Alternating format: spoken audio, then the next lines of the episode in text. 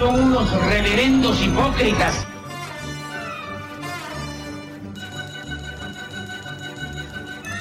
¿Por qué no suben a la tribuna a responderme si son tan hombrecitos?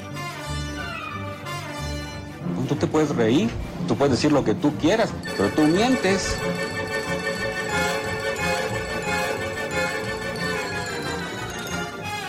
¡No tienen vergüenza! ¡No tienen cara! Cállate, chachalaca. Bienvenidos a Política Nacional. Disculpe si nuestras netas se le estrellan en la jeta. Y por favor, sea serio.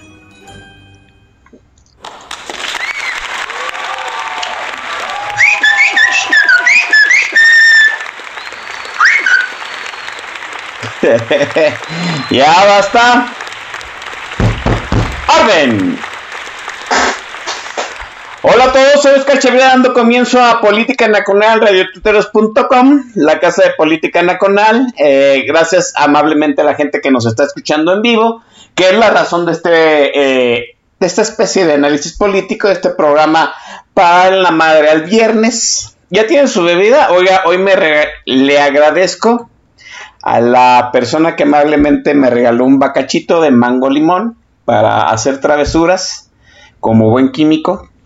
Y ya ahorita me hice una bebida así en rápido para entrar este fogueado aquí a Política Nacional y este fogueado para aguantar este lo que se nos viene con el playlist del invitado de hoy porque está muy chingón, debo decirlo, sí, por supuesto.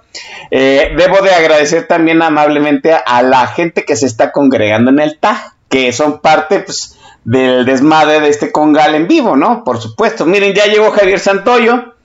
Sí, que se le olvidó la semana pasada que iba a haber programa. Ay, Javier.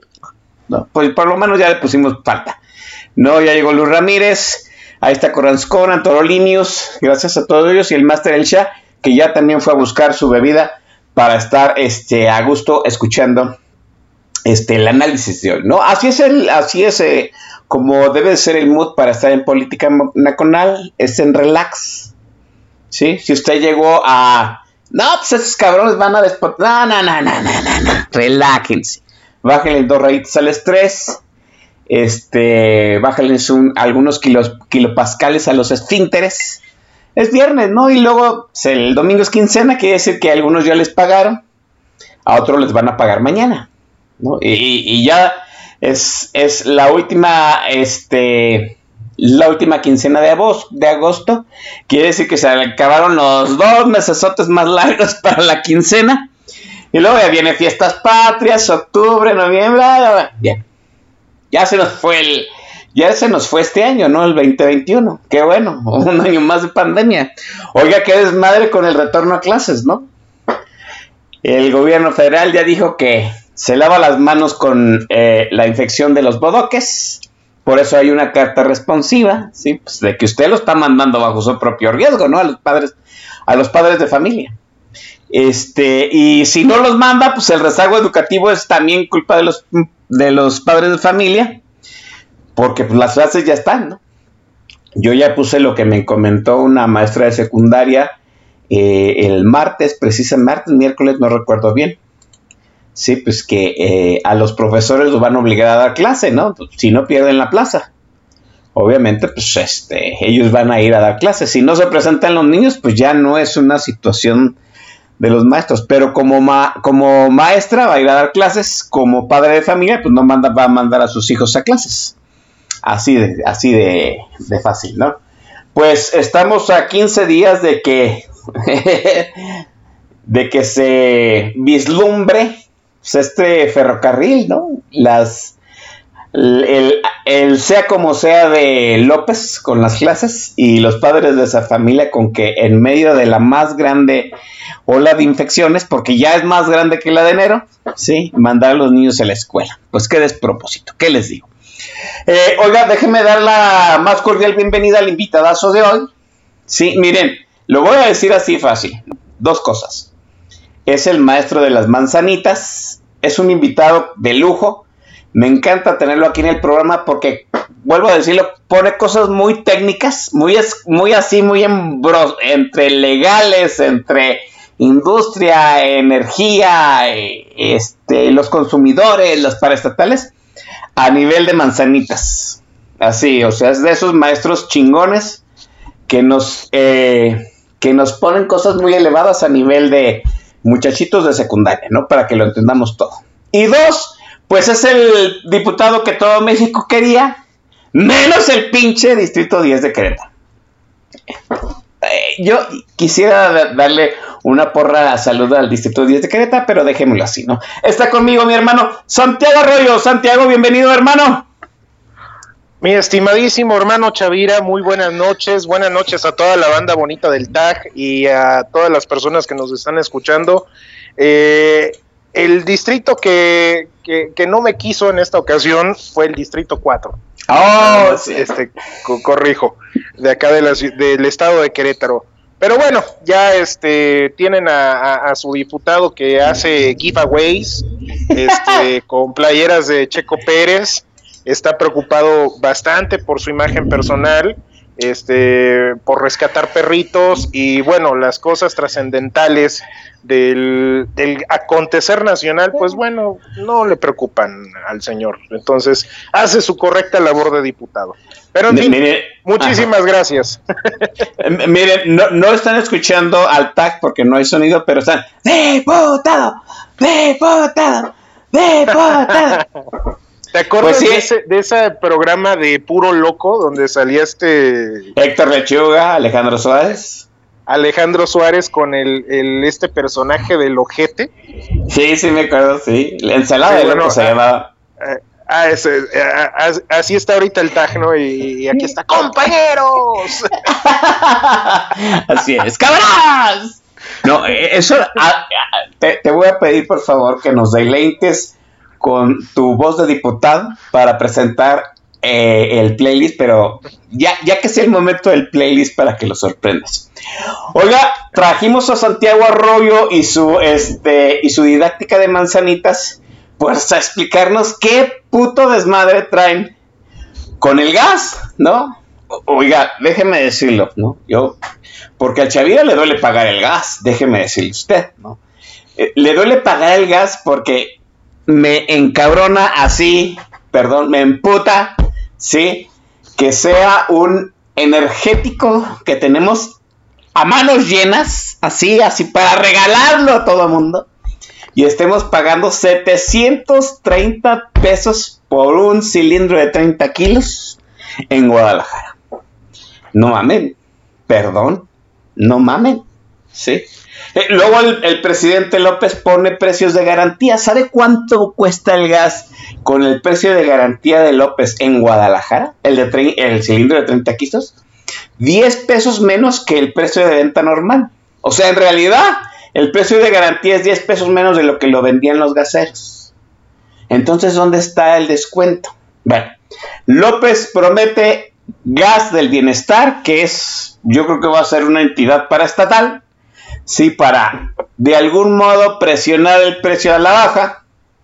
Este, pero va a empezar en, en Tlalnepantla, Azcapotzalco, en uno de esos eh, barriales de la Ciudad de México. ¿Usted cree, tapatíos, regiomontanos, campechanos, yucatecos, michoacanos, poblanos, zacatecanos, etcétera, etcétera, que les importa en realidad que eh, López les vaya a dar más barato el gas a los chilangos? Nos vale madre. Pero él ya lo prometió. Y ya está la horda ¿no? de chairos, de voces eh, filolopistas, diciendo, ah, es que el presidente va a intervenir. Pues sí, pero en la Ciudad de México. Santiago Arroyo, ¿por qué chingados está el gas tan carísimo? Venga, maestro. Bueno, vamos a hacer la, distinción de gas a gas. Venga. El gas que, sabemos que en México es muy abundante, que tenemos reservas probadas este, por un madral de, cómo se llama, de, de, gigajoules. Así es. Es el gas natural. ¿Sí? Que es diferente al que ahorita está provocando todo este relajo, que es el gas LP. El gas LP es una, un, producto de la refinación del petróleo, a diferencia del gas natural, que es así como sale de las entrañas de nuestra madre tierra, este, nos llega a nuestras casas eh, a través de una serie de ductos de transporte, distribución y pues finalmente estos tubitos residenciales que eh, habilitan para que llegue el gas a nuestras casas. Es diferente, ¿sí? Este, el gas LP, a diferencia de este gas que viene de las entrañas de la tierra y que, por ejemplo, este, aquí en México, pues toda la zona de, Coahuila, Chihuahua, Nuevo León, Tamaulipas, el norte de Veracruz, San Luis Potosí, es plenty of it. Este, pues bueno, ese es otro tema y ese es el gas natural. El gas LP es el producto de eh, procesos de transformación industrial. Es decir, eh, ya sean procesos de petroquímica o procesos de refinación. En términos generales, el gas LP es una combinación de metano con propano. Así de, así a muy a grandes, a grandes rasgos. Digo, tú como buen ingeniero químico sabrás que el gas LP es un montón de cosas, pero sí, pero en proporción mayor sí.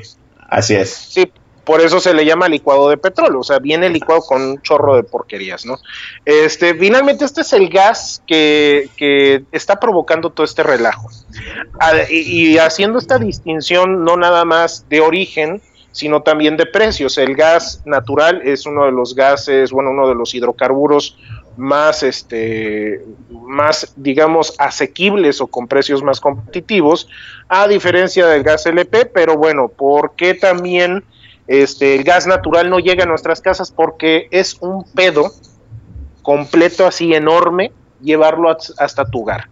Eh, el gas, eh, el gas LP, a diferencia del gas natural, el gas natural está volatilizado, es decir, es vaporcito, es un gas. En cambio, el gas LP es un líquido, sí, que al contacto con el oxígeno, con el, con el ambiente, se volatiliza. Por eso es que viene el tanquecito, nuestro tanque de gas que compramos eh, con nuestros camioncitos que pasan con un sonidero o que vamos a recargar a estas estaciones de carburación, pues realmente lo que nos están vendiendo es el líquido que lo llevamos a nuestras casas, lo conectamos ahí en el patio donde tenemos al perro de azotea, este, recordando a nuestro queridísimo Don Vix, este, donde tenemos al perro de azotea, ahí lo, lo, conectamos y cuando abrimos la llave de este, de este, ¿cómo se llama? De nuestra estufa, de nuestra hornilla, pues este producto al momento de, de hacer contacto con esta, con, el medio ambiente, pues se volatiliza y es con lo que encendemos muy bonito para hacer nuestras tortillas hechas a mano. Bueno, ahora, ¿Por qué carambas es tan caro ahorita este producto? ¿Por qué está encareciéndose? Y aquí es donde viene la razón por la cual estamos pagando mucho por este producto, que si bien es cierto, no es abundante porque pues, es un producto que se obtiene a través de procesos industriales, está siendo muy caro, ¿no?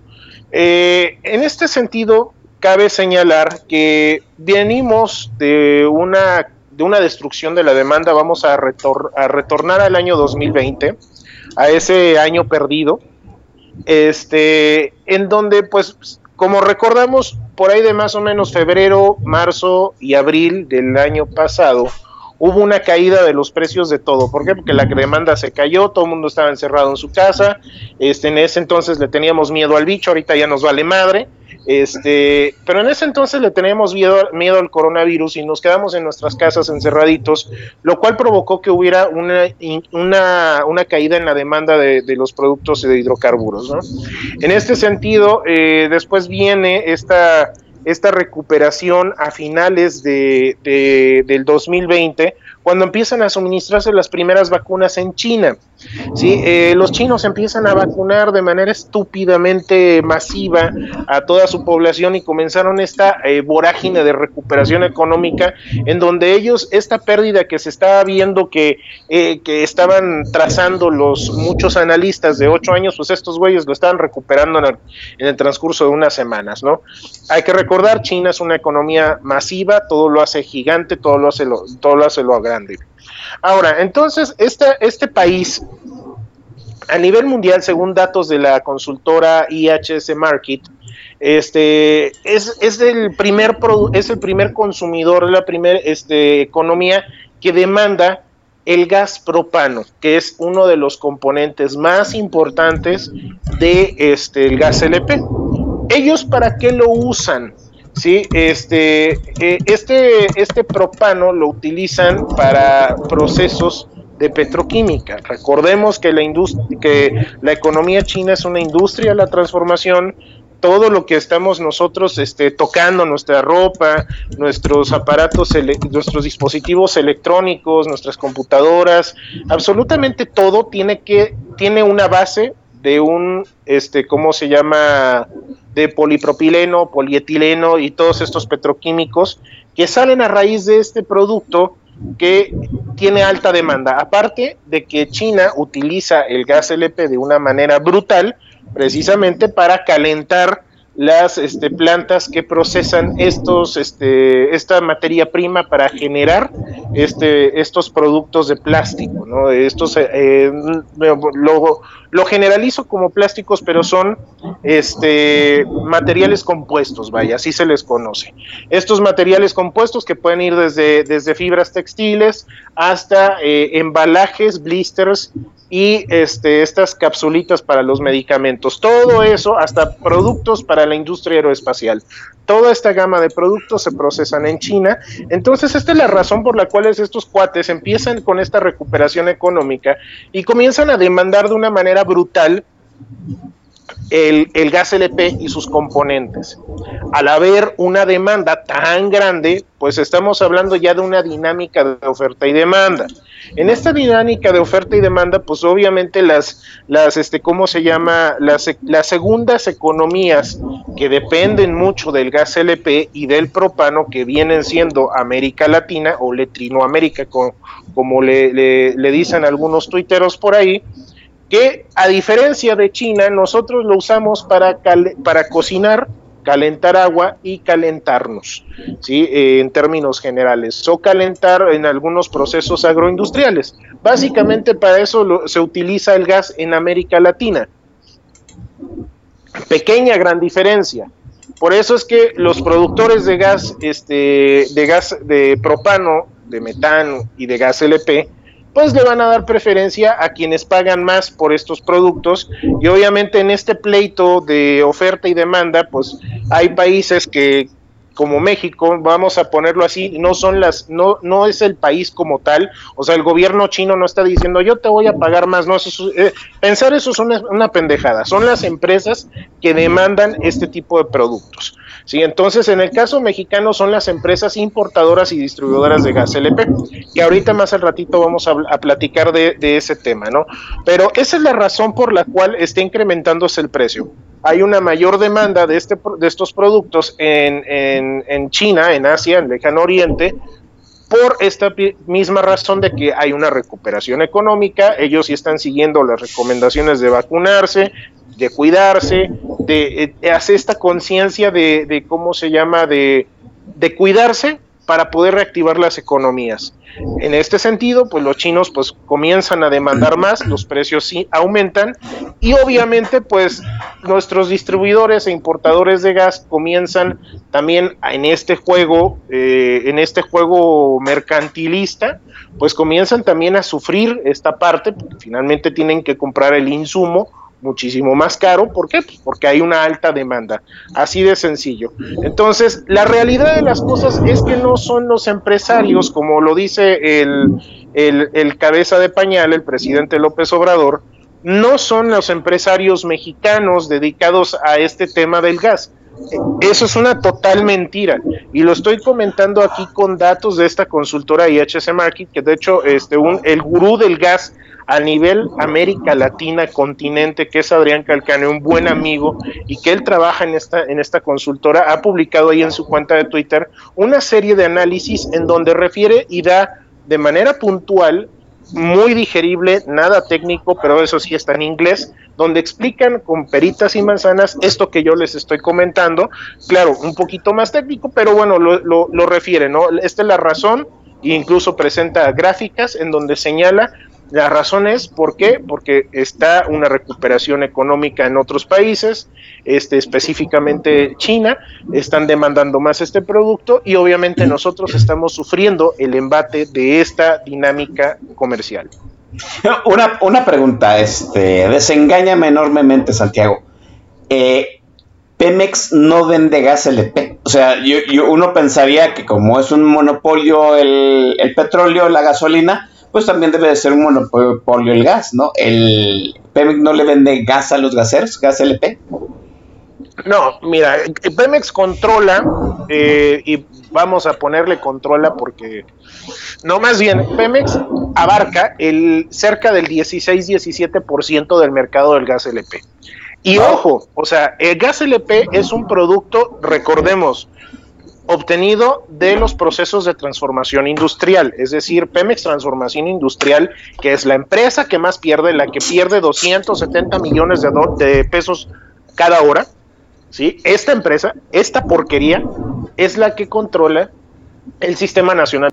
Entonces, todo este montón de dineral que se está perdiendo y, todo el dineral que se está haciendo con estas reconfiguraciones de, refinerías, la construcción de dos, de dos trompas y la compra de Deer Park, todo este dinero no va a servir absolutamente para ni madres para aliviar el problema del gas LP. ¿Por qué?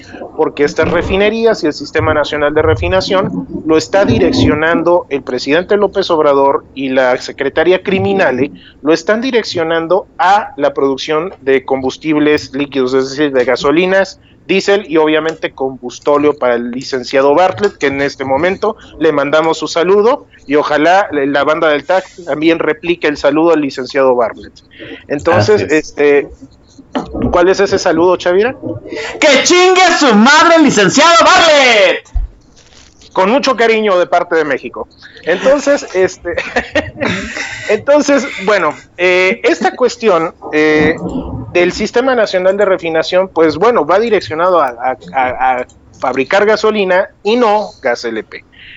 Gas LP es un proceso de petroquímica que, bueno, ya ahí tenemos este, proyectos olvidados como este, esta de agronitrogenados, esta otra planta de, cómo se llama, ah, ya se me fue el nombre de esta planta de, de Brasquemidesa, sí, que también está ahí en esos, en esos temas de, de, de Lozoya, que por cierto, ¿dónde está Lozoya? Ya cumplió un año de que, de que Lozoya lo trajeron para hacer justicia, pero bueno. Este, lo, tienen recluido en un hotel de cuatro estrellas. Sí, no, está ahí en, un departamentazo de Ciudad de México. Pero bueno, este, este, esta, esta situación que nosotros estamos viendo, pues Pemex no controla este, el mercado del gas LP. Eh, está alejado, todo el trabajo que lleva a cabo Pemex está alejado del gas LP y Pemex pues abarca apenas el 16-17% del mercado del gas LP. Todo lo demás que nosotros consumimos aquí en este país es traído por la iniciativa privada. Así de sencillo. ¿sí? Este, que obviamente, pues es la iniciativa privada en esta competencia, porque ahí es donde dice también otro de los argumentos de este, ¿cómo se llama? De, del gobierno de la República es que la, hay un oligopolio, ¿no? Bueno, dicen ellos, es que hay un monopolio de, de, ocho familias. A ver, güey, uno monopolio es Pemex, ¿no? Es que, ¿qué es monopolio? Monos, viene del, del griego. uno solo, sí. uno. Sí, es decir, es el control de algo por parte de uno. Si ya es uno o más, ya no es monopolio, no nos hagamos pendejos, ¿sí? Es otra cosa que en este caso pudiera encuadrarse si nos ponemos exquisitos en términos politiqueros, este vendría siendo un oligopolio, porque son, familias muy poderosas, millonarias, este que, que, bueno, finalmente se han vuelto millonarias porque pues, controlan este mercado, ¿no? Pero al final del día ellos tienen una serie de empresas, estas familias, que están compitiendo entre sí. O sea, empezaron lo, como ahí este, citaba el, el, cómo se llama la columna de Don Vix de la semana pasada, este, de este señor de, de ahí de, de no sé qué pueblito de Guanajuato donde él vivió, este ah, Santa Cruz de, de, Juventino Rosas se llama. Sí, Juventino Rosas me parece, que es acá cerquita, de hecho, acá de Querétaro.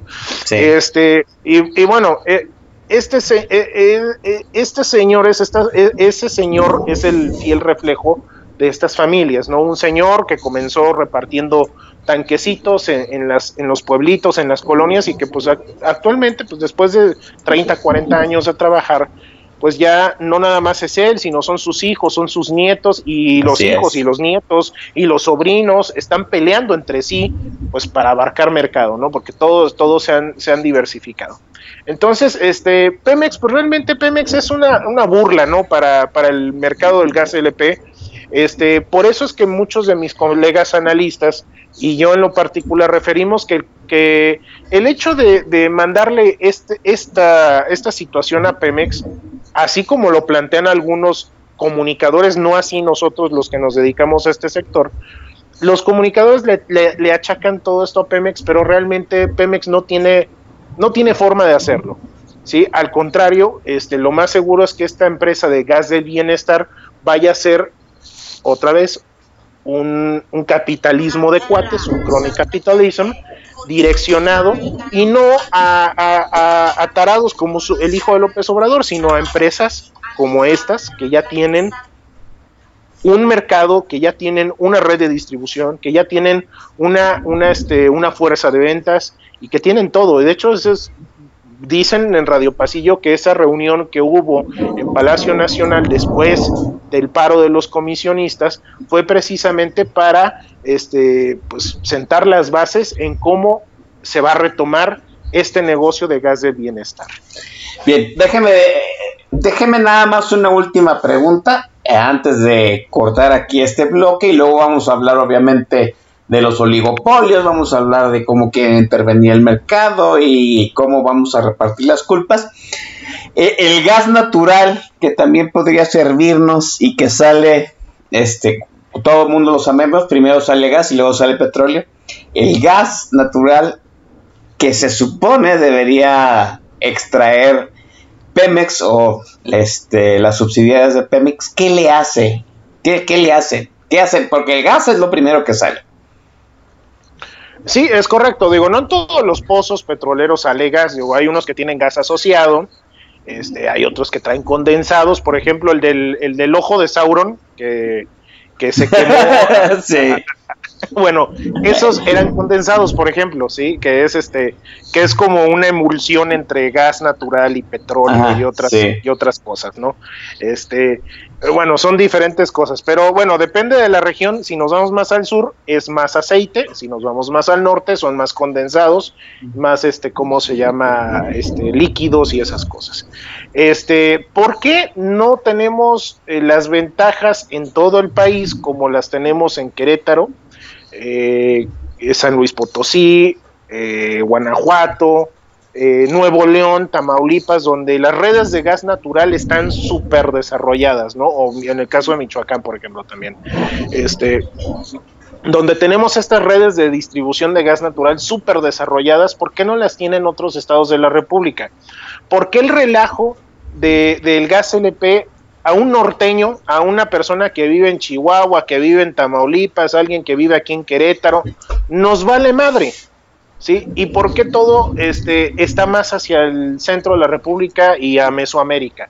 Pues precisamente porque las redes de distribución de gas, los ductos de gas natural, este, llegan hasta acá, ¿sí?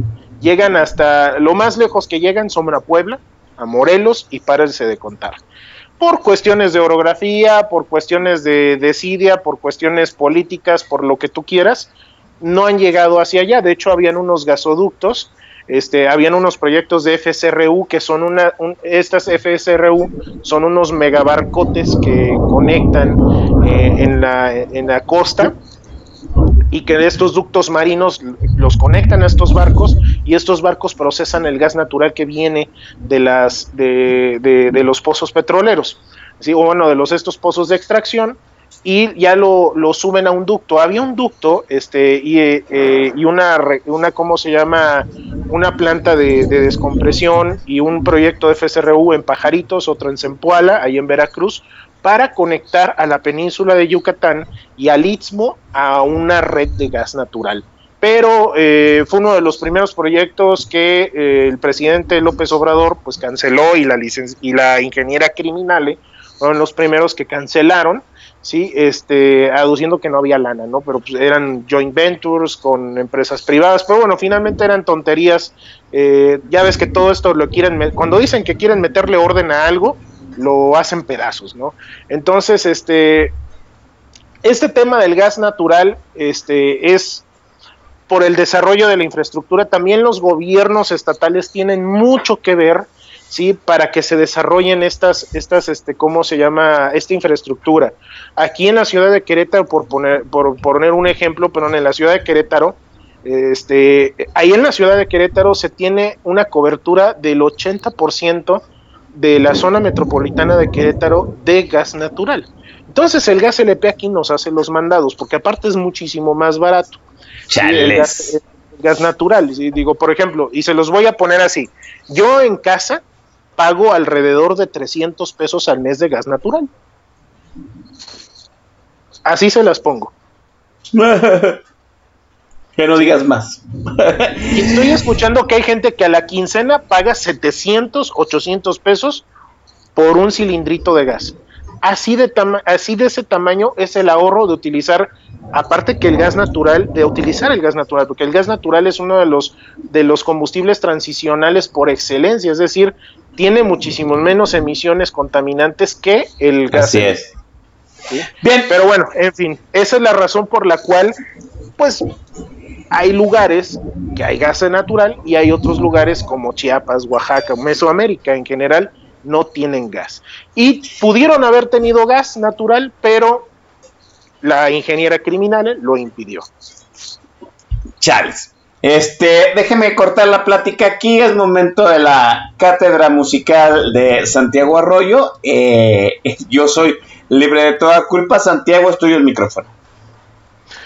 Pues bueno, vamos a deleitarnos con esta agrupación que nació como una banda de rock este, allá en, en, en nuestra, nuestra hermana República de Chile.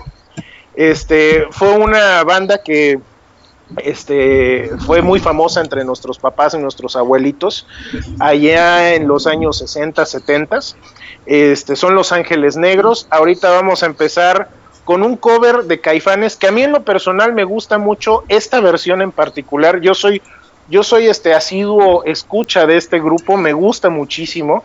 Este, porque hicieron esa transición de, ser un grupo de rock, de ser como una especie de, Beatles mesoamericanos y pasar a, este grupito de baladas de, de 15 años, ¿sí? Que, dominaron la escena en los años 70 de, aquí de nuestro país. Eh, esta canción es un cover que a mí en lo particular me gusta mucho, es un himno a los estudiantes del 68, pero para mí representa un himno de resistencia eh, un, himno de lucha, que hoy estamos en pie de lucha muchas personas en contra del régimen criminal de López Obrador y es algo que debemos tener presente, ¿sí? que lo que hagamos hoy va a tener trascendencia en el mañana y que no hay que claudicar y no hay que bajar la guardia. Los dejo con hasta que nos olviden con Los Ángeles Negros.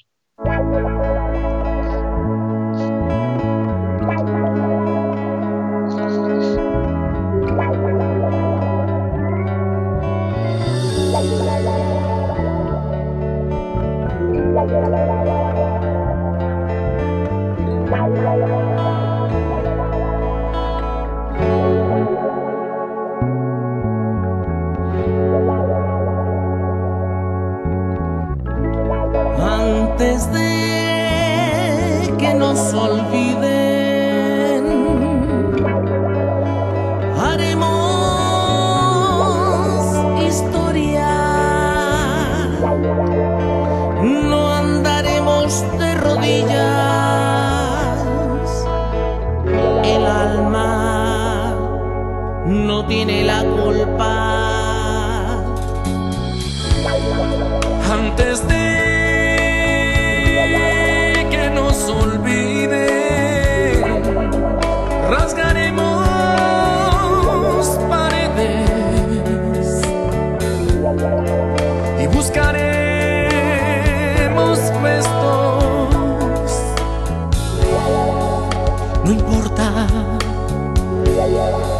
fue nuestra vida.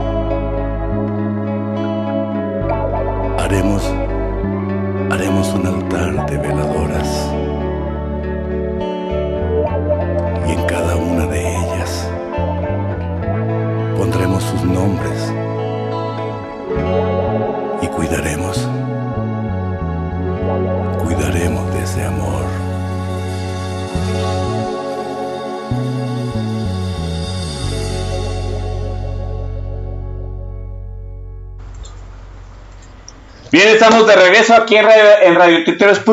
Esto es por la canaconal. Este... Yo le dije que era un playlist para románticos y redondos, ¿no? Ya, ya sabemos que las quejas ahí en el tag están a todo lo alto, por supuesto. Corazón ya dijo que no es género agropecuario, por supuesto que no, pero pues que le falta barrio, pues qué chingados más barrio le puede faltar, ¿no? Déjenme saludar a la gente que está amablemente ahí en el tag de la estación. Está Guzmán 4. Ah, la, la profesora Nimelda. Le mando un gran abrazote hasta la zona de Houston, Texas. En la zona de San José, California, está el Master El Shah, que ya se quejó, por supuesto. Al Master El Shah todo lo que no sea este, jazzístico es televisivo, ¿no? Está Boliercito, el escritor Gonzalo Suárez, Gustavo Ambrós, Javier Santoyo, Corazcón, está mi hermano Javo Chávez, que dice que solamente Los Ángeles Azules, Los Ángeles Negros solamente estando bien pedo, pues yo no sé qué se los impide, ¿eh? me, sorprende que caigan en política nacional estando abstemios. Aquí hay que caer con dos, tres copas eh, antes de llegar al programa. Eh, está Talibán 14, está mi tocallísimo Oscar Constantino desde algún lugar de la frontera de la, eh, de la República Popular de la Colonia Constitución. Está el Master Storlac, Edigaba, Antolinios, el, el jefazo coronel Chorizo desde algún lugar de San Pedro Garza García, Driten, el Pachulis, está Hernán Cortés. o sea, no, no mames, o sea, les ponen una maqueta en el, Zócalo y salen Hernán Cortés por todos lados. Bueno, en fin, está Jarocho 76 desde Atlanta, Georgia. Está Javo Querétaro, mi estimadísimo Pepe José RR, le mando un gran abrazote. A ver cuándo nos este se le acomoda en la agenda, pues que nos visite aquí en Polaca Conal, al estimado Pepe. Está el Latoso Bebé. Latoso Bebé dice que el día que le invite voy, eh, va a poner al grupo Marrano. Lo voy a invitar nomás para que de verdad pongan grupo Marrano y ya eh, este, deje, de- deje de lado eh, ese, ese pendiente, ¿no? Luis Ramírez también está con nosotros, Padre Santo. Eh, ¿A poco está el Padre Santo aquí? Pues no que somos de su somos eh, de la gente que no, no que no les que no más no, no abraza. Bueno, y Bicodín, Bicodín dice que por qué Pemex no usa el gas que quema en motores Sterling, ¿no? Mi- Mire, de entrada yo le digo una cuestión. Parte del gas que quema, obviamente en estos mecheros en la punta de la torre de las plataformas petroleras y en alguna que otra chimenea en las este, petroquímicas, pues es un principio simple llamado piloto, ¿no? Es como el piloto de su casa. El piloto de su casa está encendido eh, las 24 horas, no para que usted pueda encender eh, la flama, la flama normal. No, ese piloto está encendido por si acaso hay una fuga de, de gas, pues no se acumule y explote, ¿no? Sí que, sino que la fuga se vaya consumiendo conforme vaya saliendo. Ese mismo principio opera en los mecheros que hay, vuelvo a decir, en las plataformas de extracción o en las plantas petroquímicas. Se supone que los mecheros que hay en estos, en estas chimeneas, en estas torres, pues sirven como un piloto si llegase a haber alguna fuga eh, enorme dentro de los complejos este, de combustible. Pero sí es cierto, ¿no? Una gran parte del gas que Pemex supondría este, saca de los pozos petroleros, pues no se usa, se desperdicia. Sorry, pero así es, esa es la verdad, ¿no? Eh, dice Javier Santoyos que la maqueta es para conmemorar los 500 años de resistencia indígena. Ajá, ¿y? Pues digo que los indígenas que resistieron este, a los españoles, pues ya se murieron todos. Ahora déjeme decirle una realidad, ¿no? Ya para dejar este, de lado esta situación. Este, los españoles solitos no conquistaron Tenochtitlan, ¿eh? No, y, o sea, junto con los españoles iban un montón de tribus este, indígenas, ¿sí? Entre ellos la gran mayoría de, de los aliados de los españoles eran tlaxcaltecas, ¿sí? Que, eh, que participaron en la toma de Tenochtitlan, obviamente pues como venganza al hecho de que los mexicas les impusieran un vasallato.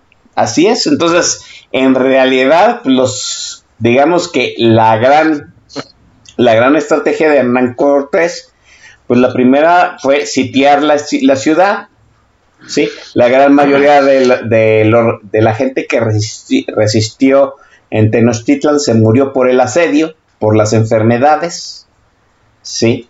Y el asalto final, pues ya la, con la gente enferma, con la gente diezmada, hambrienta, pues fue una carnicería, ¿no? Y la carnicería nada más lo hicieron españoles, también lo hicieron este indígenas de otros clanes. Así es, para que luego no les cuenten que nada más fueron españoles. Bien, eh, estábamos hablando acerca del gas, las familias que son oli- oligopolio. Yo también sabía en cierto sentido que el gas lo controlan 6, 7 familias y todos, todos sin excepción, ¿sí?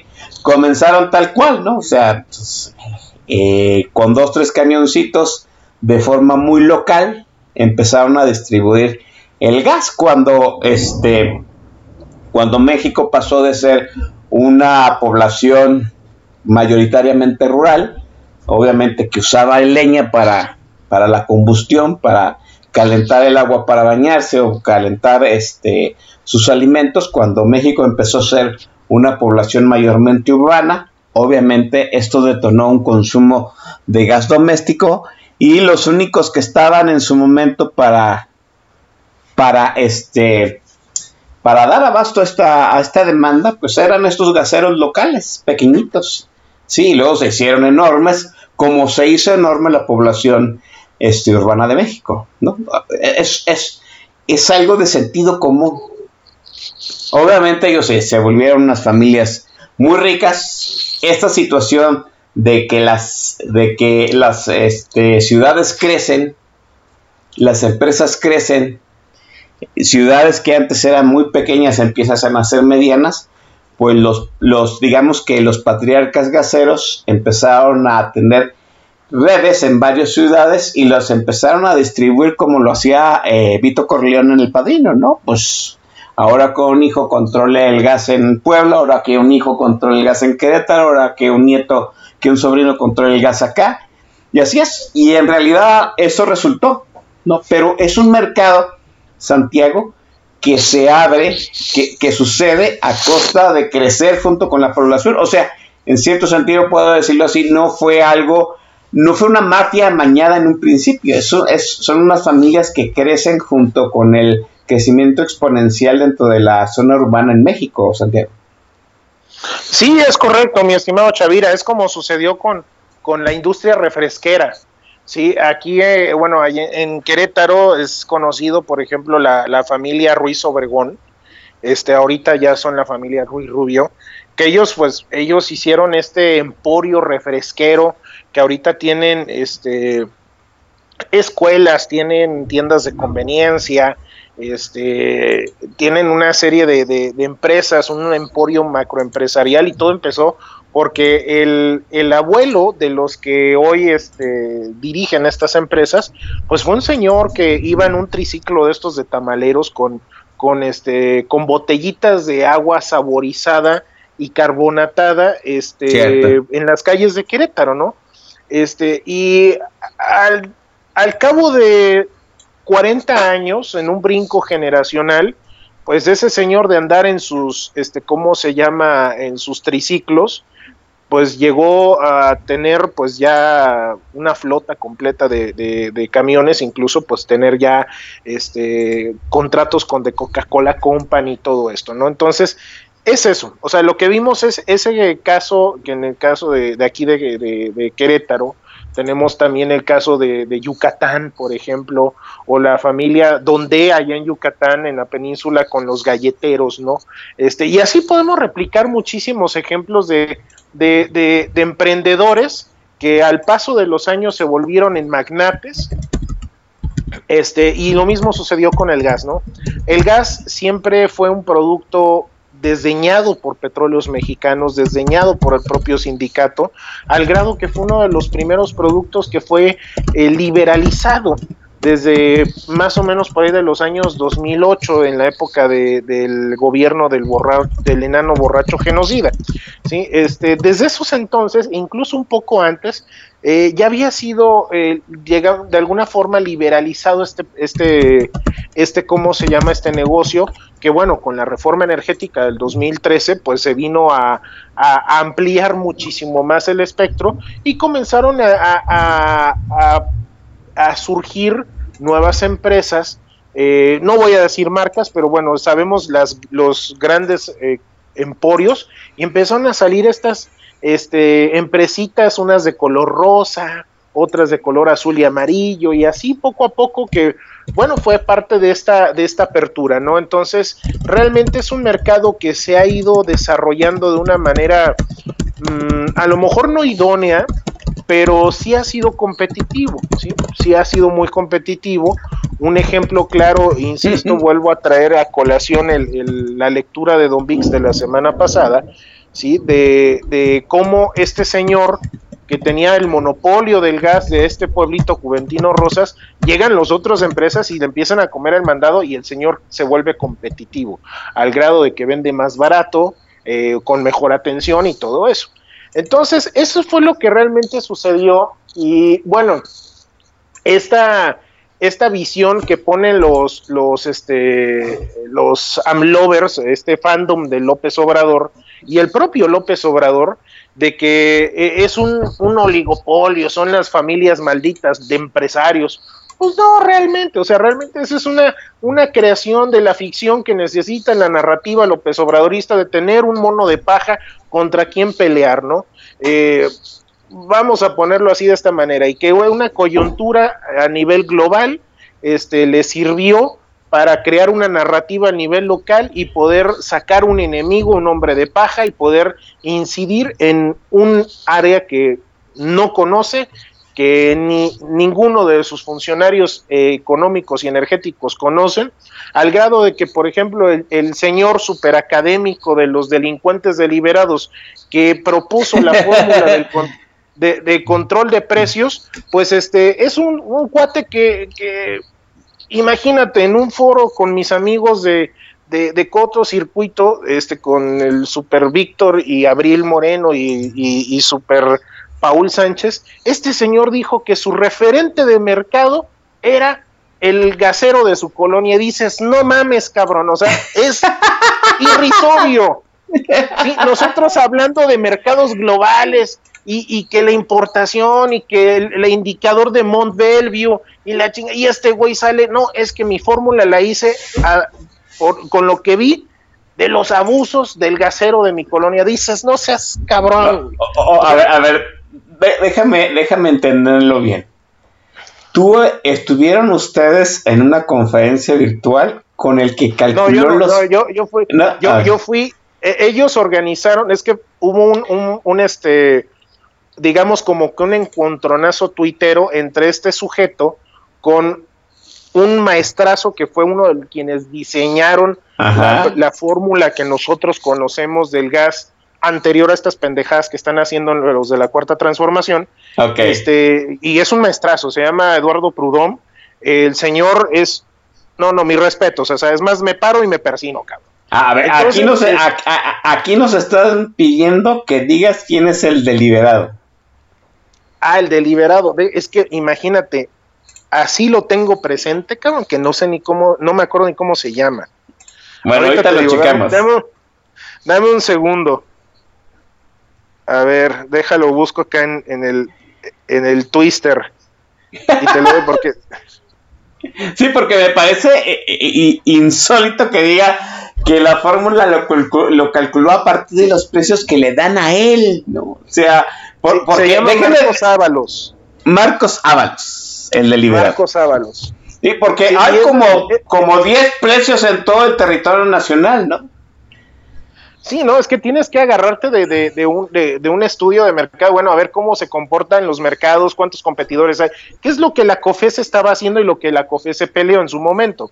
La Comisión Federal de Competencia Económica dijo, a ver, es que yo ni siquiera, o sea, porque finalmente la ley de hidrocarburos establece eh, en el, si mal no recuerdo, es el artículo 82, si, no, si mal no recuerdo, bueno, es la- en la ley de hidrocarburos establece que para poder diseñar un precio, una política de precios este, regulados por parte de la Comisión Reguladora de Energía, pues se tiene que atender a lo que señale las opiniones técnicas de la Secretaría de Economía, de la Secretaría de Crédito Público, de la Comisión Federal de Competencia Económica. Sí, y obviamente, pues eh, trabajarlo también en coadyuvancia con todos los regulados, es decir, con todas las empresas y personas eh, que tienen permisos de importación, comercialización y distribución de gas LP. En este sentido, e- esa directriz, por eso estaban diciendo en los medios que era ilegal, ¿no? O sea, que eso que hizo eh, la Secretaría de Economía a través de la CRE y con la CENER pues, era ilegal. ¿Por qué? Porque agarraron la ley de hidrocarburos, se limpiaron el rabo con ella, ¿sí? se brincaron todo el proceso y nada más porque este salió de la oficina de- del señor Zorrilla, el subsecretario, y que trajo a su amigo Marcos Ábalos y porque seguramente le estuvo hablando al oído durante un buen tiempo a López Obrador, fue que salió esta cosa, ¿no? Eh, eh, este esperpento, ¿no? Este, de, de- de- de control de precios, ¿no? Porque realmente es una, tontería. Y ahí es donde la COFESE dijo, oye, pues espérense a mi, a mi opinión técnica, ¿no? A mi dictamen de opinión técnica, donde yo hago un análisis de todo el mercado, la- la de las diferentes regiones y todo eso. No, les valió madre. Así como lo dijo en este webinar, este señor, de eh, eh, que bueno, fue un webinar muy serio, digo, este, ojalá no me regañen, pero fue un web- y lo- se lo recomiendo, ¿no? Yo estuve nada más de espectador, o sea, digo, yo no hay, no intervine en absolutamente nada, estuve de espectador y se los comparto, ¿no? Lo que dijo este hombre, eh, eh, fue a raíz de un encuentro en donde, este, pues este Marcos Ábalos le tira al, doctor Prudome y este y el doctor Prudome pues, le responde de manera muy este, caballerosa, elocuente y técnica y este cuate pues empezó a sacar todas sus taras de buen deliberado, ¿no? Entonces, este bueno, pues ahí entraron al quite mis amigos, eh, los llamaron a, de manera civilizada a un foro abierto, público, en donde pues podían ya de manera directa y de frente compartir sus, sus, este, sus, su sentir y sus este, aspectos técnicos, y es donde salió este señor diciendo esto, ¿no?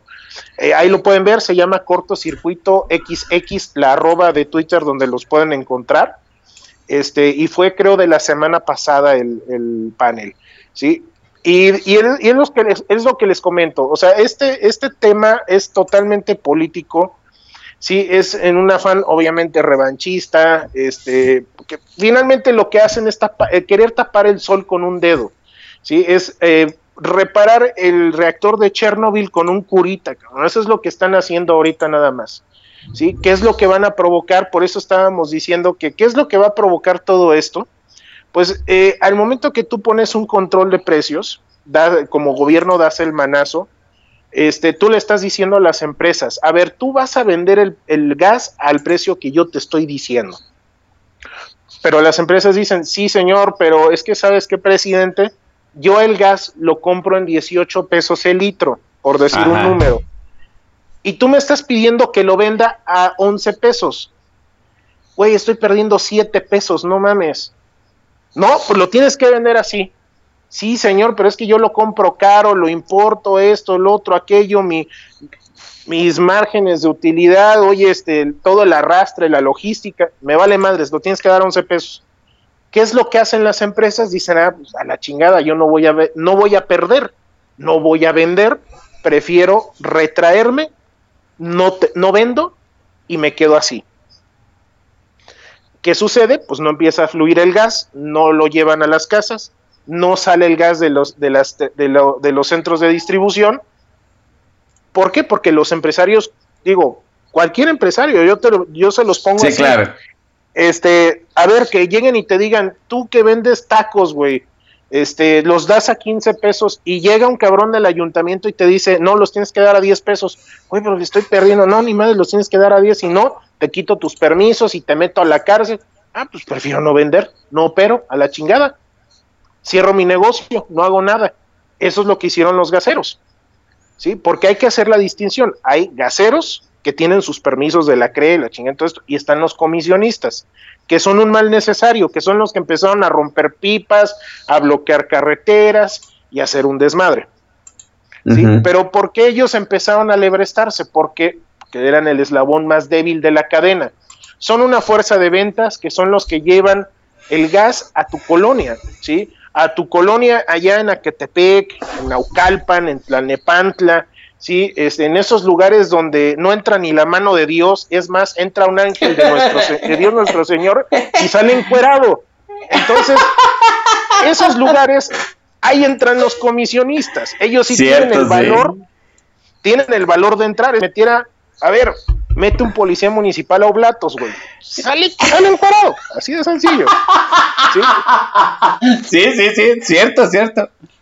Pero el gasero sí Ah, ah, O sea, fíjate, fíjate, acá decimos una, una gran verdad, ¿no? Allá donde no entra ni Dios, llega el gas y la Coca-Cola y la cerveza Corona. Sí. Así es exactamente. Entonces estos comisionistas son esas personas que algunos son empresas, otros son asociaciones o agrupaciones y otros son mafiosos, ¿sí? que son los que llevan este producto a estas regiones más inhóspitas o alejadas o remotas, en donde pues por alguna razón u otra el, el- el gasero regular no llega, ¿sí? Son fuerza de ventas, es un mal necesario Así Sí. es. es como el revendedor de, de las tienditas de pueblo, ¿sí? Hay lugares, bueno, ya ahorita ya está muy cabrón, pero, pero hace 10, 20 años, todavía hace 20 años, pues era difícil que llegara la leche, a, la leche, la coca, la cerveza a un pueblito, ¿no? Entonces había, pues, estos señores que iban a los pueblos más grandes y traían en su camioneta, a los, iban a los depósitos y traían Sí. el producto, ¿no? Es lo mismo, ¿sí? Nada más que estos se fueron, empezaron a hacerse grandes, grandes, grandes, grandes hasta mafiarse. A- Pero hasta, hasta, hasta- hacerse comercializadores, así se llama, comercializadores en grandes, ¿sí? Que no es otra es. cosa que intermediarios entre los pueblitos y los grandes productores. Sí, así es, es correcto. Entonces, ¿por qué es el eslabón más débil? Porque no tienen, no tienen permisos, vaya. No están legalizados, no están establecidos. Entonces, en el momento en que el gobierno dice, doy el manazo, el gasero dice, ya no vendo, y estos cuates como comisionistas pues vivían de, de esos pesos o esos centavos que cobraban de más por llevar el producto. ¿Sí? Porque ellos, ¿sabes de cuenta? Que le compraban al gasero, lo compraban a 18, 19 pesos el gas y lo llevaban a 20, 21 pesos. ¿Sí? Así es. Entonces, pero, lle- pero el llegaba el gas. eh, ah, y el gasero les dice, mira, ¿sabes qué, mano? El gobierno dice que ahora lo tengo que vender así. Te lo vendo así, pero tú no lo puedes dar más, más caro, porque pues, te van a joder, ¿sí? Ujú. Sí, entonces, este, ni modo. Entonces ya ahí, este, lo que hacían era una especie de market share de, de la, del- del- del cómo se llama, de, del margen de utilidad. Y al final al comisionista le estaban dando 30 centavos cuando ganaban 90 centavos a un peso por cada litro de gas vendido. Sí, entonces, pues estos cuates no les gusta y como aquí en México no sabemos arreglar las cosas como gente decente, lo primero que haces cuando algo no te gusta, que es ir y romperle la madre al prójimo, ¿no? Que es destruir infraestructura, bloquear carreteras y bloquear y tomar casetas, ¿sí? Y eso es lo que hicieron estos señores. Eh, entonces, eso fue lo que realmente sucedió con toda esta dinámica a raíz del precio de Marcos Ábalos, de este diseño de precios, con una metodología que vio él en el porche de su casa. Imagínense, a eso estamos expuestos, amigos y amigas. Esta es la gente que nos gobierna. ¿Sí? Y esto, eh, o sea, hasta parece el, efecto mariposa. O sea, aletea en China y aquí se hace un desmadre. ¿sí? Desgraciadamente así es. Dios, Dios mío.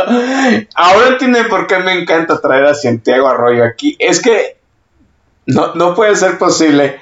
Si es cierto, ¿no? Empieza el desmadre en China y aquí hay un pendejo que calcula mal los precios y hace un desmadre, pero un soberano desmadre. O sea, saben ustedes, en mi colonia, ¿no? O- otra, voy, voy, a, voy a sonar muy de deliberado porque voy a hablar del gas de mi colonia. ¿Saben cuánto no tiene que pasar el gasero a las 7.30 de la mañana en mi colonia? 15 días. 15 días en que no pasa el gas. Sí, y, y es obvio, ¿no? O sea, ¿a quién le gusta vender para perder? A nadie. Mejor no vendo. Por supuesto, ¿no? Déjeme dejar la conversación aquí. Vamos a hablar de la intervención, la mano del Estado, la mano rectora del Estado en la próxima, en el próximo bloque. Pero mientras vámonos a- refil y, vámonos a la intervención musical de Santiago. Pues bueno, siguiendo esta, esta dinámica de Los Ángeles Negros, vamos a traer esta canción. Vayan sacando sus bolsas de pan bimbo, porque con esta sí se van a empezar a rebanar las venas. Se llama La mujer que tanto amé de Los Ángeles Negros. No me vayan a tachar de, de ¿cómo se llama?, de, de misógino y de terrorista, antifeminista y todo eso, pero la rola es muy buena. Póngale, señor Chavira.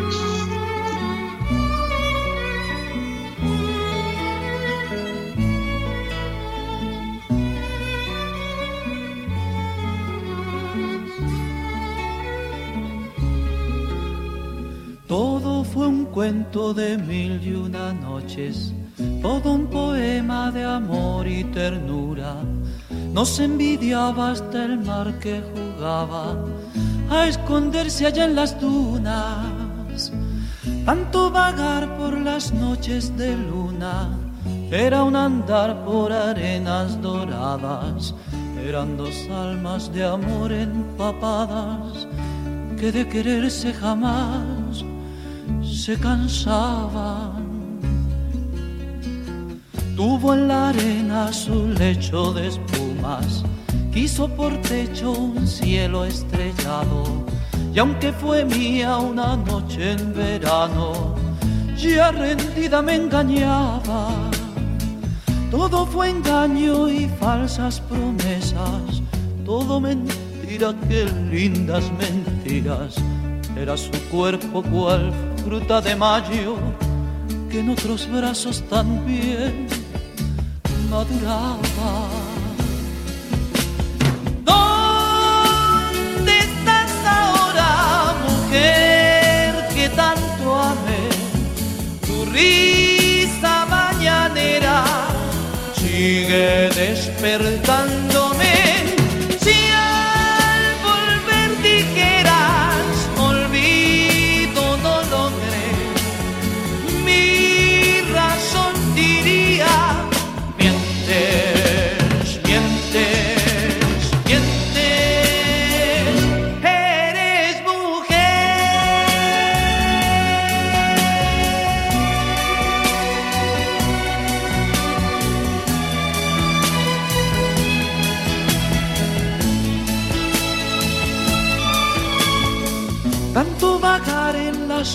noches de luna era un andar por arenas doradas.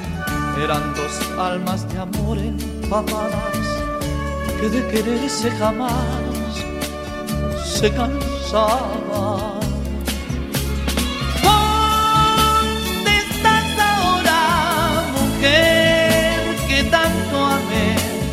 Tu risa mañanera sigue despertándome.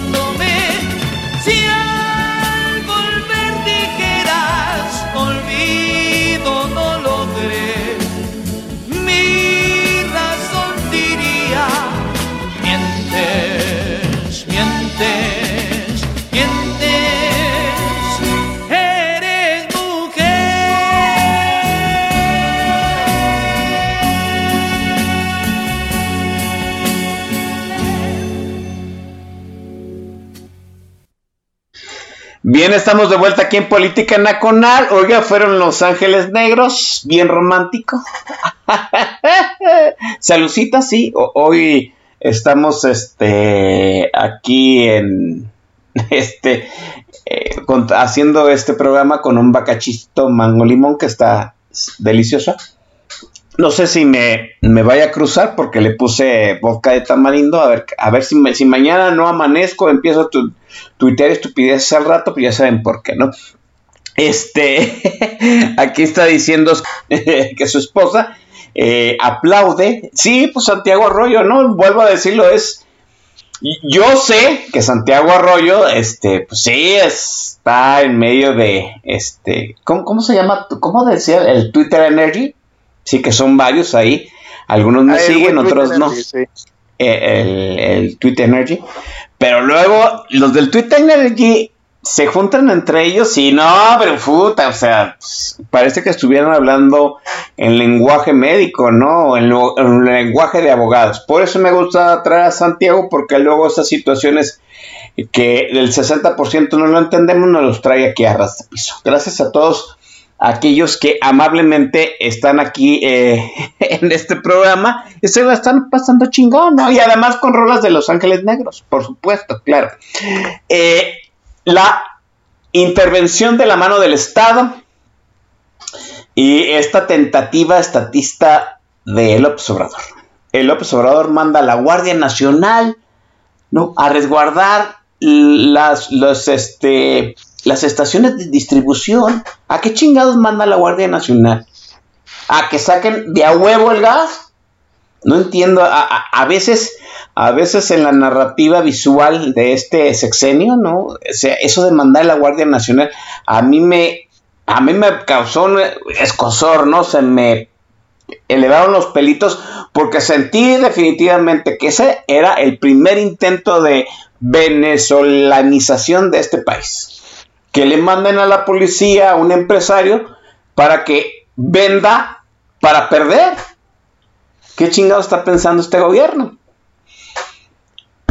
Pemex controla el 17% del mercado. López Obrador manda a su séquito de monosabios a crear gas del bienestar. ¿Qué va a conseguir López Obrador con gas del bienestar, Santiago? Con el 17% de, de, del gas del país, con, un, con una empresa paraestatal va a poder, poder controlar el precio.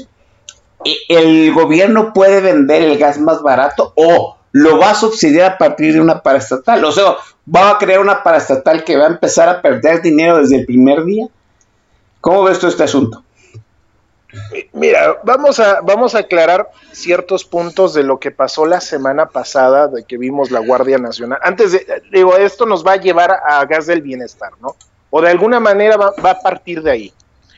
Este, por ahí de que fue mayo o no fue en junio cuando sale en la misa de, de- en la misa de laudes eh, de las 7 de la mañana este e- este güey a decir que va a crear el gas del bienestar, ¿no? Porque ya desde ese entonces ya estábamos viendo que se estaba haciendo la melcocha con el tema de- del, del gas LP, ¿no?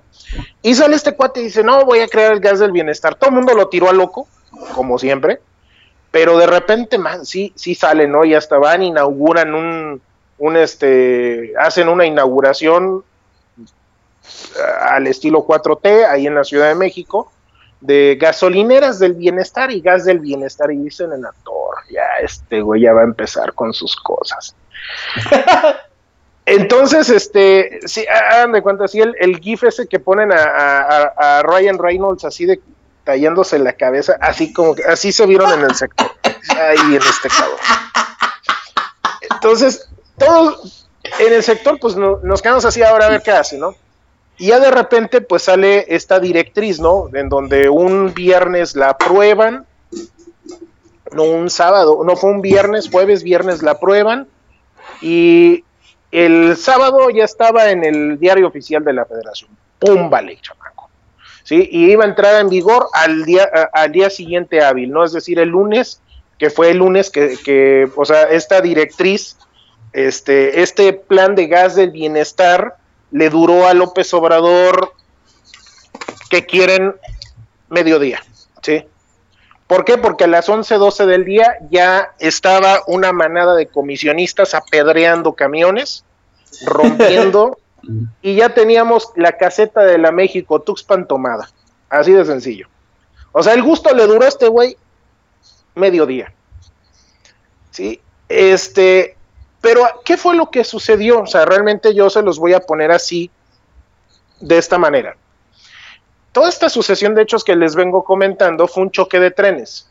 ¿sí? El gobierno de la República, en su narrativa, donde todos los empresarios son malos, digo, no son unas damas de caridad, eso sí hay que, hay que, hay que recalcarlo, no son unas damas de caridad, también digo, eh, nosotros en el, en el sector energético vemos al, al gas LP como, como la banda del barrio, ¿sí? Es como el, eh, es donde, este, si haces, si te quieres meter a ese sector, tienes que llevar fileros y caguamas, ¿no? así de sencillo.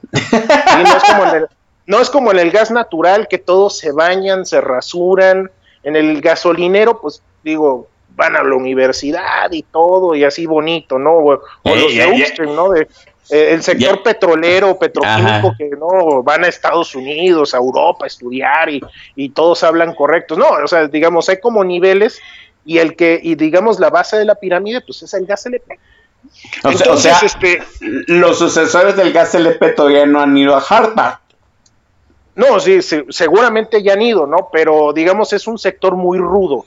O sea, es. es. es un sector donde, donde se juega sucio, es rudo, es muy competitivo por lo mismo. ¿sí? Este, son poquitas empresas, pero a- en comparación a las 12.800 que hay en las gasolineras, por ejemplo, ¿no?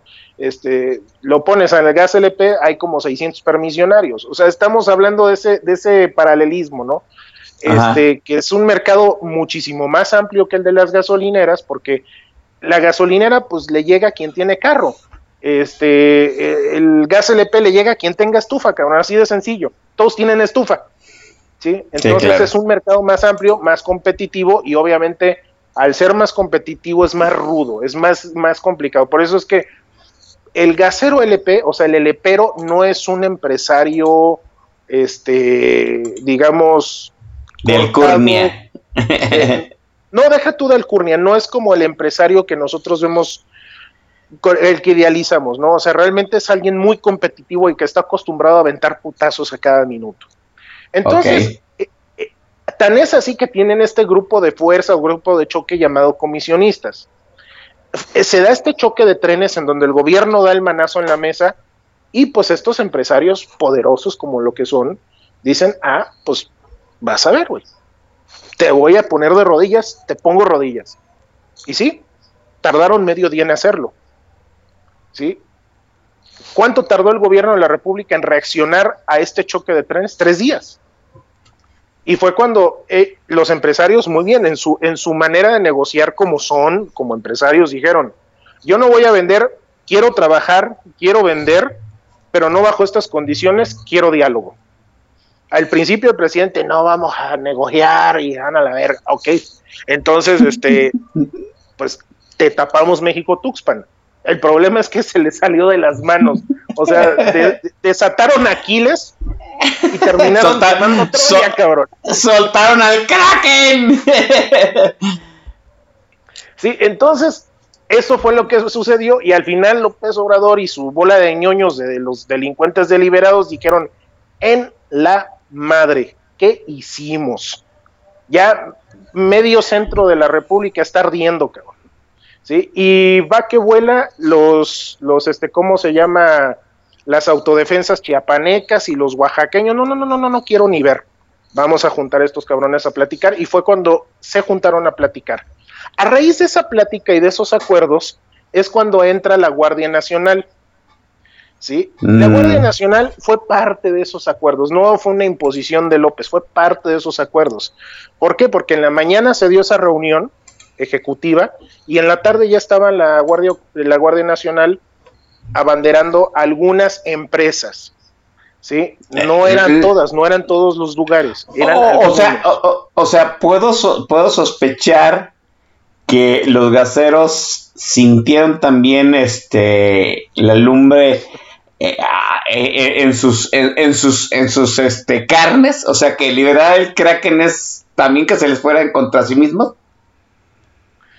Sí, hasta cierto punto quiero pensar que así fue.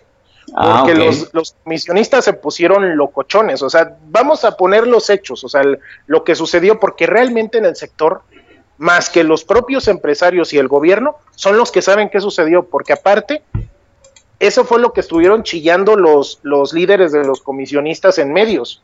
Mientras estos señores estaban arreglando con el gobierno, con Secretaría de Energía, que cabe señalar, Rocío Nale nunca estuvo, nadie, no hubo nadie de Secretaría de Energía en esa reunión. Mm. Fíjate cómo se estaban moviendo las cosas. Había, estaban los empresarios, estaba la CRE, ¿sí? Estaba Hacienda, estaban todos menos la, no menos la Secretaría de Energía. O sea, los encargados de hacer política pública no estaban. Ojo, es, nada más se los dejo ahí, al, a- les dejo el dato para que ustedes lo consideren en su, en su análisis político. Yo así lo veo. ok. Ahora, ¿y quiénes fueron también los otros ausentes? Los comisionistas, por eso estaban Claro. en MBS, estaban en, en Milenio, estaban en todos los medios, estaban de plañideras, ¿no? Porque los hicieron a un lado. ¿Sí? Entra la Guardia Nacional y sacaba que- el desmadre de, de los camiones y sacaba el desmadre de, de andar tapando carreteras. Digo, también fue un poquito esa parte y quiero pensar por la sucesión de hechos, que fue un poquito también de, de que pues también a los comisionistas pues les dieron, le- les dieron su recargón con la Guardia Nacional. Que, que al fin y al cabo los comisionistas ni son el gobierno ni son las familias ricas. O sea, están en medio de, de podríamos decir, son un- están en medio de estas broncas de poder, ¿no? Exactamente, como lo dije en un principio, son el eslabón más débil. Ahora, ¿qué onda con gas del bienestar? Se, andu- se anduvo, ahí surgió un bulo, ¿no? De, de una empresa, Cava Energy, donde casualmente la esposa de uno de los, este, uno de los botijones hijos de López Obrador. Y, yo para que yo lo diga, está cabrón, porque yo también tengo, pan- o sea, yo, yo sí, yo, yo cubro el perfil físico de un funcionario de la 4T, estoy bien panzón. Y si, y, y si a panzas fuéramos, yo creo que pudiera ser sin bronca secretario de gobierno, ¿eh? Nada más. Ok, ok. Pero bueno, este, pero uno de estos, de, de estos chavos, este, su esposa, pues trabaja en esta empresa, este es una empresa operadora de servicios para petróleos mexicanos, una empresa que tiene más de 30 años en el mercado, este, es contratista de Pemex, este, actualmente, pues, por una razón u otra, pues tiene ahí, este, injerencia en la distribución de gasolinas y de diésel, pero digo, se pusieron a competir contra uno de los monstruos más rudos que hay en el sector gasolinero, que es Grupo Loret de Mola, ¿no? Que es la famosa La Gas. Entonces, digo, también se quisieron poner a pelear con Sansón a las patadas y de repente sale este, no sé quién chingado sacó esa, ese calambre de que ya está- ellos iban a ser los dueños del gas del bienestar. A ver, esta empresa que se ha dedicado todo el tiempo al Stream, que se ha dedicado al Petrochem, que si los pones a un lado, sí son una empresa interesante, con un capital interesante, pero si los pones a un lado de Gas Express Nieto, o de Tomsa, o de Gas Z, dices, no mames. No son nada. O sea, es- se, lo- se los comen, es, es decir, les dicen, te la compro, güey, todavía te doy cambio. Ok. Y dicen que ellos iban a hacer los, el gas del bienestar. Y al contrario, yo veo más bien gas del bienestar controlado por algunas de estas empresas grandes, ¿sí? De, del sector del gas LP a este cuate, ¿no? No, o sea, que no, no, no se le ve por dónde. O, o sea, o sea, estamos hablando que en realidad no hay una tentativa estatista, sino otra vez un este un un capitalismo de cuates. Sí, eso es lo que va a dirigir. ¿Y qué es lo que ha estado sucediendo? Ya, o sea, nos, nos remontamos. A, a- si nos están escuchando los tuiteros que les gusta andar haciendo estas investigaciones eh, eh, en cómo se llama, en, en Infomex y todo eso, bueno, les estoy dando carnita para ello. Vamos a dos bocas. Ajá. ¿Quién está manejando dos bocas? Ah, pues el compadre de Rocionale a través de Huerta Madre y uno de los socios que ahorita es el secretario de Comunicaciones y Transportes. O, o sea, nuestra venezolanización es simple y llanamente un prismo de cuates.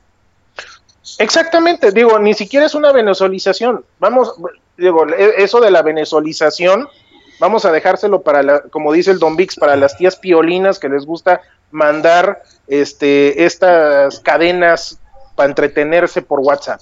La realidad de las cosas es que el régimen de López Obrador es un régimen priista setentero, donde el gran Tatuani le anda repartiendo negocios a sus allegados, así de sencillo. Y si, no, y, y si no hay un allegado, este, hay un disidente. Bueno, el disidente se convierte en allegado. Vamos a, a mis amigos cerca, pero el enemigo más. ¿sí? Vimos esa disidencia con el mercado del gas LP. Yo nomás digo, o sea, ese es, ese es mi análisis, mi opinión. Me puedo equivocar, claro está, pero al menos esa es la visión que yo tengo como conocedor del sector. Yo veo al sector energético donde ahorita, si bien es cierto, quizás López Obrador no, ese güey no quiere dinero, quiere detentar poder, eso es lo que él quiere, y lo hace a través de estos esquemas de cumplimiento de compromisos de cuates. ¿sí? Y, es un, es- y es el esquema puro priista de los años 70. Digo, tú que, que viviste esa, e- esa etapa de México, mi estimado Chavira, eh, la etapa ya, las postrimerías de esos, de esos, de esos días, este, digo, me vas a dar la razón. Así jugaban las cosas Miguel de la Madrid, López Sí, Portillo claro. y Echeverría. y y Salinas de Gortari, ¿no? Déjeme decirlo de esta forma, ¿no? Este, el capitalismo de cuates, pues también fue algo que inventó el PRI, pero en tiempos de Miguel Alemán, ¿no? Cuando, cuando México se volvió civilista, este Miguel Alemán, que fue el primer presidente civil después de la revolución, pues así hizo, ¿no? El montón de negocios a través de los cuates. De hecho, uno de esos cuates, pues se hizo de las cadenas de radiodifusión de la W México y después fue a fundar este, la primera cadena este, de televisión privada, ¿no? Que fue Telesistema Mexicano, que después se transformaría en Televisa. Así es. No, es, es el capitalismo de cuates, el estatismo este, corporativo, pues también es parte de la invención del revolucionario institucional. Este, concretito, Santiago, la última pregunta.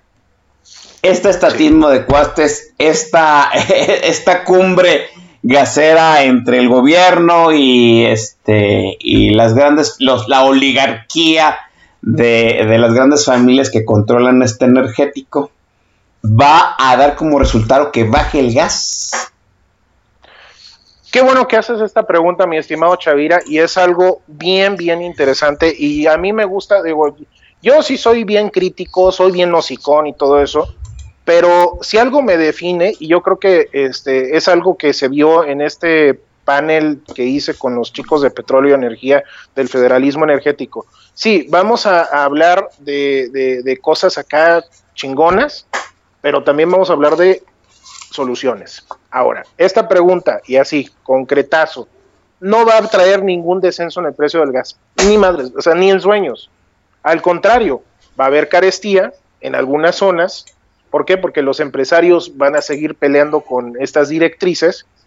Ojo, el gas más barato lo vamos a encontrar en San Nicolás de los Garza, lo vamos a encontrar en San Pedro Garza, lo vamos a encontrar en el municipio de Querétaro, el Marqués y Corregidora, lo vamos a encontrar en Zapopan, lo vamos a encontrar en, en, ¿cómo se llama?, en la propia Guadalajara, este, y el gas más caro lo vamos a encontrar en Oaxaca, eh, en algún pueblito allá, Totontepec, uno de esos. En San Miguel lo vamos en Tabaco, lo vamos a encontrar en Comalapa, en Chiapas, sí, en esos lugares donde los indicadores de, de- de desarrollo humano son similares a, a- a Botswana, sí, entonces, este, los más pobres van a seguir pagando el, el gas más caro, o sea, ahí es donde va- volvemos a esta estupidez de los deliberados, ¿no?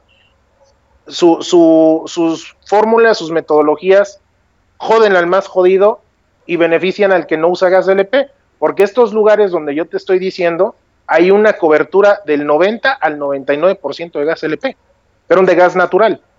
¿sí? Entonces, al más pobre, este gas del bienestar, este, estas directrices, al más pobre lo va a seguir jodiendo.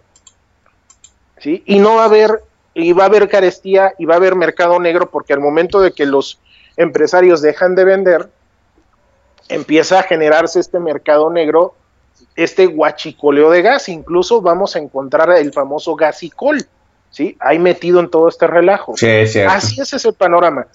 Soluciones, ¿sí? Y aquí es donde, como ciudadanía, yo los invito a que nosotros en Twitter, en Facebook, nosotros como usuarios del gas LP, ¿sí? Digamos, gobierno del estado, gobierno del municipio, deja de estarte haciendo pendejo dando desayunos y pendejadas así.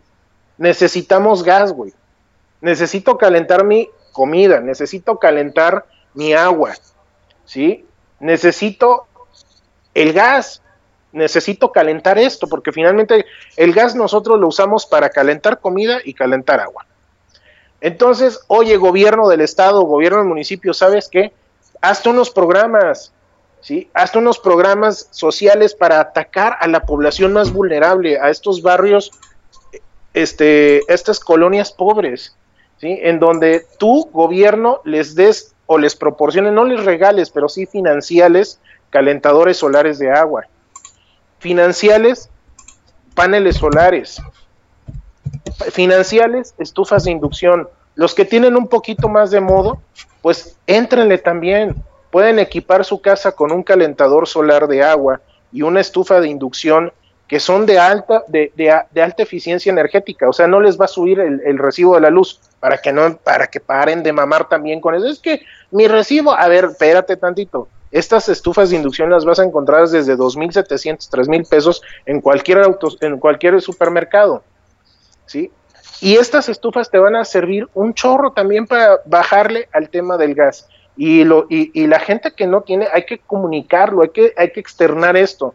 ¿sí? La única manera de, de, abatir esto, porque esto no se va a acabar, ya eh, el, un análisis de IHS Market está señalando que los precios se van a reformular hasta 2022. ¿Qué quiere decir esto? Cuando baje precios, el pico de consumo, sí. Eh, cuando pase, cuando pase algo, cabrón. O sea, están hablando que para el segundo trimestre del 2022 va a haber una revisión de precios. ¿Qué quiere decir esto? que de aquí hasta el segundo trimestre del 2022 vamos a seguir viendo un aumento significativo del, del indicador de Mont que es el indicador del gas LP para México, ¿no? Y bueno, también para los chinos, ¿sí? Entonces, ¿qué quiere decir? Que no, esto no se va a acabar, ¿sí? ¿Qué quiere decir? Que nosotros como ciudadanía tenemos que empujar a la transición energética y tenemos que empujar a que nuestros gobiernos locales, ya sabemos que al gobierno federal les valemos sorbete, bueno, vamos a voltear a los, a los municipios, a los estados, oye, haz convenios con las cámaras de comercio, ¿sí? Haz convenios con, con este, ¿cómo se llama? Con, con las asociaciones de, de tiendas de, de, de electrodomésticos, qué sé yo. ¿Sí? ¿Para qué? Para que se les pueda dar atención sobre todo a las personas que menos tienen, porque ¿sabes qué es lo más preocupante de todo esto, Chavira? Este, el, lo más preocupante de todo esto es la regresión tecnológica. Y ya lo vimos ahí con- en un tuit de Ciro Gómez Leiva, donde pasa un reportaje. El- la gente que, que, la gente más pobre, ¿sí? Va a regresar a la leña y al carbón. Cierto. Y ojo, y si hay gente que ahorita, que, que son así súper feministas y todo eso, vamos a verlo de esta manera. Va a ser un esquema de violencia de género. ¿Por qué? Porque ¿quiénes son las personas que están cocinando en este, en este entorno, digamos, de escasos recursos? Son las mujeres, son los niños. Y más ahorita que viene todo este pico de la, de la variante Delta y todo este desmadre del COVID, que, que nos van a volver a restringir un poco este, la convivencia en el exterior, ¿sí? Pues vamos a tener niños y señoras cocinando con leña y carbón, exponiéndose a enfermedades este, crónicas este, respiratorias en medio de una pandemia de un síndrome respiratorio agudo. ¿Sí? O sea, imagínense nada más este pinche escenario. Por eso la importancia de salir a las calles o, bueno, de alguna manera eh, eh, empujar a que los gobiernos locales nos apoyen a las personas a adquirir este tipo de, de, de ¿cómo se llama?, de, de artículos transicionales, porque esto no se le ve fin. Y también todo pinta a que venga un invierno bastante crudo por el tema del cambio climático en este país y no va a haber gas LP barato para calentarnos. Y ahí es donde necesitamos paneles solares para podernos generar nuestra propia electricidad, que no son baratos, pero también los gobiernos pueden incidir en programas, ¿sí? Y la ley lo permite. O sea, aquí es una cuestión de empezar a prever el escenario más culero para noviembre a febrero, ¿sí? Y estamos a tiempo. No es mucho tiempo el que nos queda, pero estamos a tiempo para empezar a trabajar con los nuevos gobiernos que van entrando y con los gobiernos que siguen para que nosotros como sociedad empujemos a esto, porque no va a haber una solución ni mágica ni inmediata a este desmadre del gas natural, del gas LP. Pues ahí está Santiago Arroyo con las manzanitas. No nos dejó lugar a dudas. Mire, yo, yo, tal cual como lo ha dicho Santiago, pues ni modo. Tendremos que machacar otros 700 y tantos pesos para comprar el segundo cilindro que tiene su servidor y pues librar este año, ¿no? Eh, vamos a la última intervención musical de voz de Santiago Arroyo. Venga. Bueno, e- esta otra canción, este, vamos a terminarnos de deprimir, ¿sí? Y no le voy a dar mayor preámbulo. Murió la flor, Los Ángeles Negros.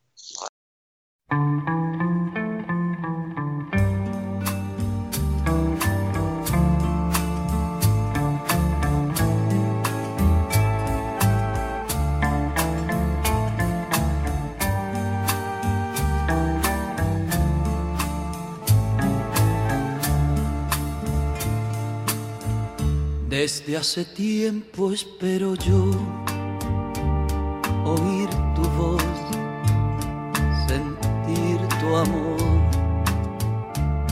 Y ya no sé lo que es reír, no sé vivir si tú no estás.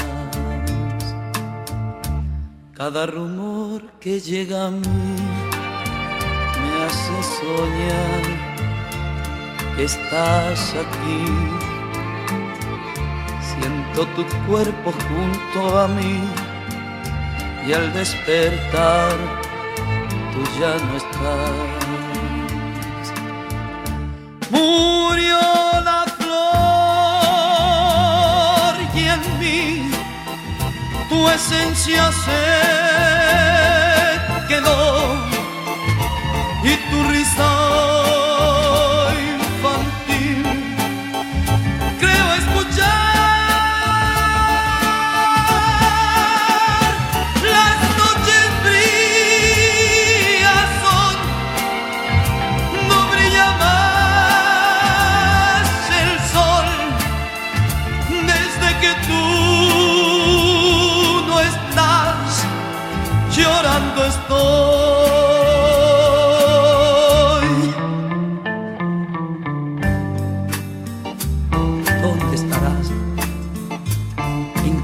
labios mis caricias dejarás.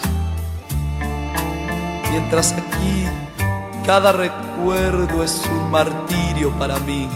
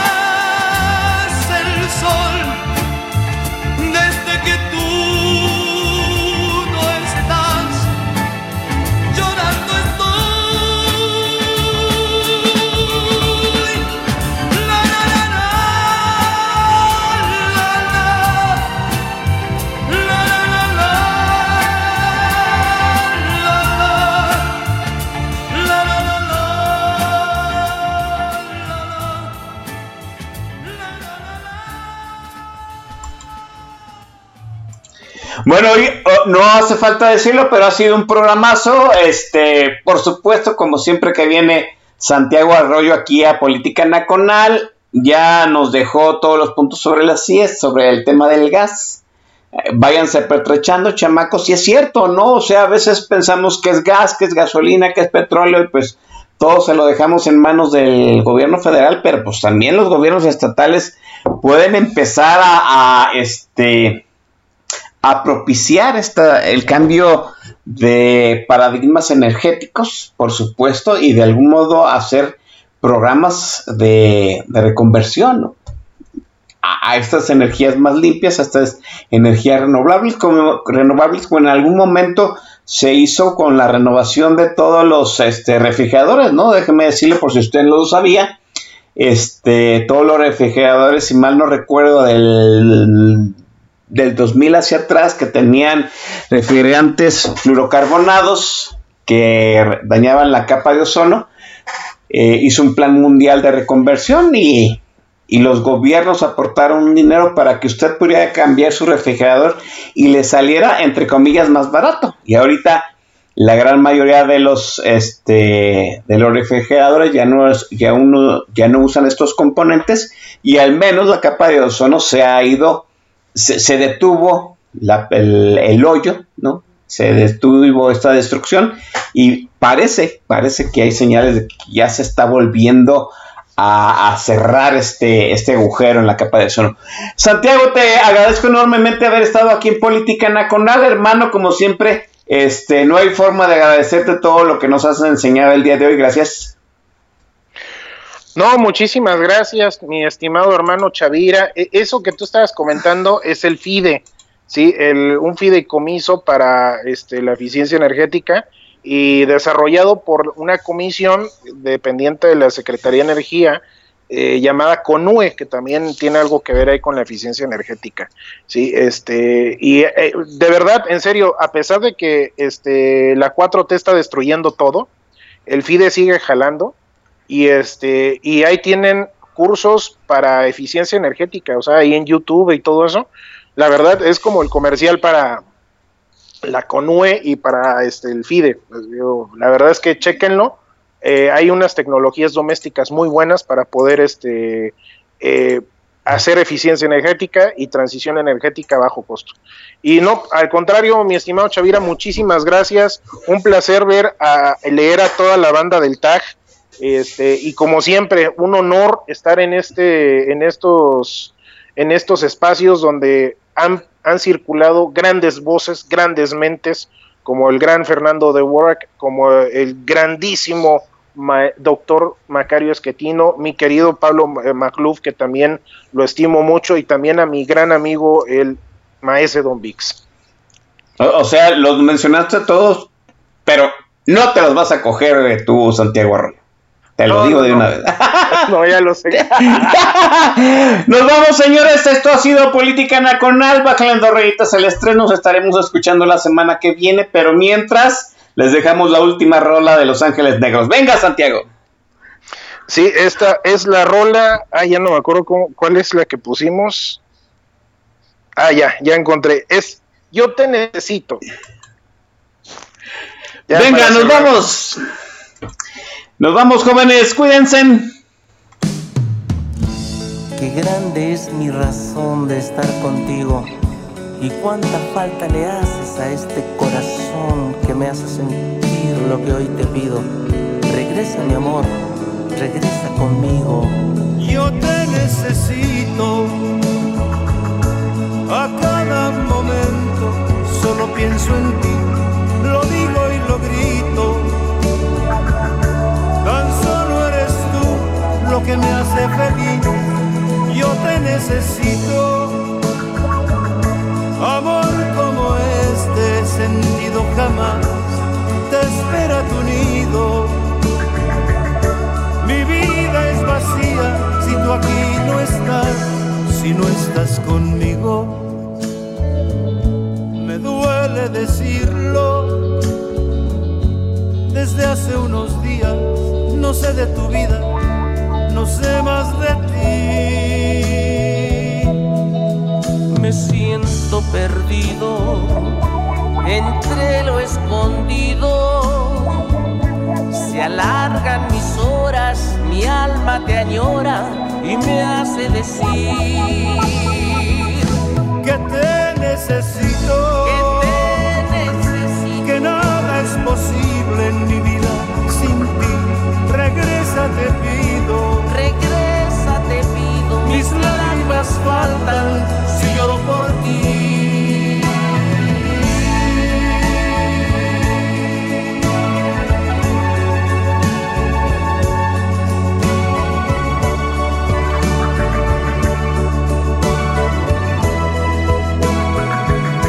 Si no estás conmigo,